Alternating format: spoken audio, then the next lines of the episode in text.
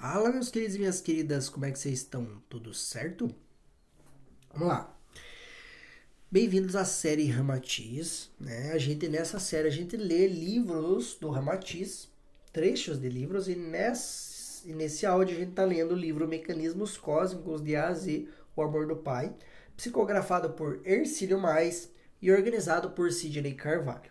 Beleza?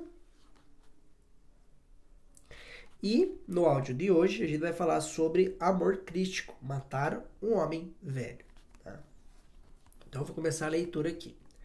Considerando-se que só pelo amor se salva o homem e que o Cristo planetário é o campo, a síntese e o reservatório pulsátil do amor puro, ninguém poderá chegar a Deus, lograr a perfeição ou a aventura eterna sem primeiramente passar pelo caminho do amor absoluto. Ou seja, a gente precisa desenvolver o amor incondicional, o amor eh, absoluto, para que a gente chegue cada vez mais aos degraus da evolução.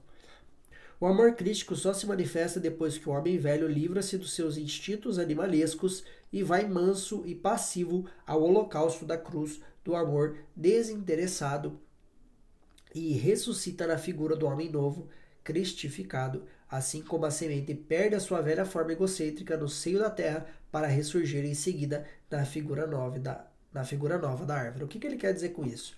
Ele quer dizer o seguinte, cara, o amor crítico ele só vai se manifestar a hora que a gente soltar esse homem velho, né, esses instintos animalescos, e a gente realmente desenvolver o amor desinteressado. O que, que é isso? É o amor incondicional, onde você não coloca condições para ajudar as pessoas. Você ama sem impor condições. Tá? Você ama sem nenhum interesse de pegar algo de volta, ganhar algo de volta. Entendeu? É realmente um amor desinteressado, um amor incondicional, onde você ajuda pelo simples prazer de ajudar, pelo simples prazer de ver o outro feliz, o outro bem. Beleza? A personalidade humana tão ansiosa dos seus direitos e valores relativos ao mundo transitório, então deve desaparecer ou extinguir-se pela absoluta renúncia a qualquer afirmação, interesse ou especulação no mundo de César. Ou seja, ele está dizendo que a gente tem que soltar, desapegar de tudo que é transitório, de tudo que realmente pertence ao mundo de César. O que, que é o mundo de César? É o mundo material, tá? O homem velho, caldeado pela ligagem, ligagem animal e apegado aos bens do mundo da carne, deve morrer e desintegrar a belicosidade que lhe é peculiar da própria agressividade destruidora do mundo físico. É. Então aqui ele só quer dizer o seguinte, cara, a gente tem que desapegar dessa materialidade, desse mundo físico e entender e desenvolver um amor desinteressado, um amor incondicional. E você desenvolve um amor desinteressado e incondicional quando você entende que realmente você não necessita de nada daqui desse, desse mundo, tá? Você não, não vai levar nada daqui com você. E você começa a desenvolver então um amor mais desinteressado, um amor incondicional. Mais uma vez, agora falando a minha visão, tá? Ah, é uma coisa que eu gosto muito de trazer para vocês, que é o seguinte, esse ali é a perfeição, tá? Realmente o amor crístico, o amor incondicional é a nossa principal meta aqui na Terra. A nossa principal meta, digamos, com os seres, não só aqui na Terra, tá? Quando a gente atinge esse amor incondicional, a gente atinge a chamada iluminação espiritual. Só que a gente tem que entender que aqui no planeta Terra não somos perfeitos, tá? Então aquilo ali é o ideal, é a perfeição. Mas o nosso principal papel aqui é começar a andar nessa, nessa direção, é começar a realmente escolher, querer e começar a fazer as ações necessárias para andar nessa direção de desenvolver esse amor incondicional. Ou seja, a nossa principal missão aqui, na minha visão, tá? E com base nas coisas que eu já estudei também, é o simples fato da gente escolher o caminho de ajudar, o caminho de ajudar as pessoas, o caminho de servir, o caminho de amar incondicionalmente, de começar a exercitar isso, caminho, passo após passo. Talvez de uma hora para outra, eu já falei, a gente não consiga ser um amor crítico, amar criticamente, amar uh, desinteressadamente, tá? Mas existe uma escada que a gente pode começar a percorrer para que um dia a gente chegue nesse ponto, tá? E eu acredito que o nosso principal objetivo aqui é começar a treinar isso.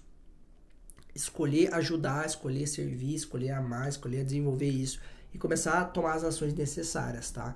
Então, mais uma vez, esqueça a questão da perfeição, não se culpe, não se julgue. Apenas entenda que a gente pode, que a nossa, nosso destino é chegar nisso e a gente pode chegar de uma forma mais, a gente pode começar a desenvolver isso conscientemente, que vai fazer com que a gente chegue de uma forma muito mais rápido e que a gente realmente uh, se realize de uma forma muito mais rápida, mais acelerada, tá? Então, essa é a minha visão, tá? A visão do Ramatiz é que a gente já é, é, o ideal. E essa é a minha visão é como que a gente pode chegar nesse ideal, mas sem aquela cobrança desnecessária. Sim, numa cobrança saudável, para a gente se manter no caminho, mas sem aquela cobrança desnecessária que traz culpa, que traz vergonha, que traz julgamento. A gente tem que entender que somos muito novos, espíritos muito novos ainda. Tá? E a nossa principal missão aqui na Terra, eu acho, eu acredito, que é a gente começar a desenvolver isso. Um dia a gente vai chegar desse amor incondicional.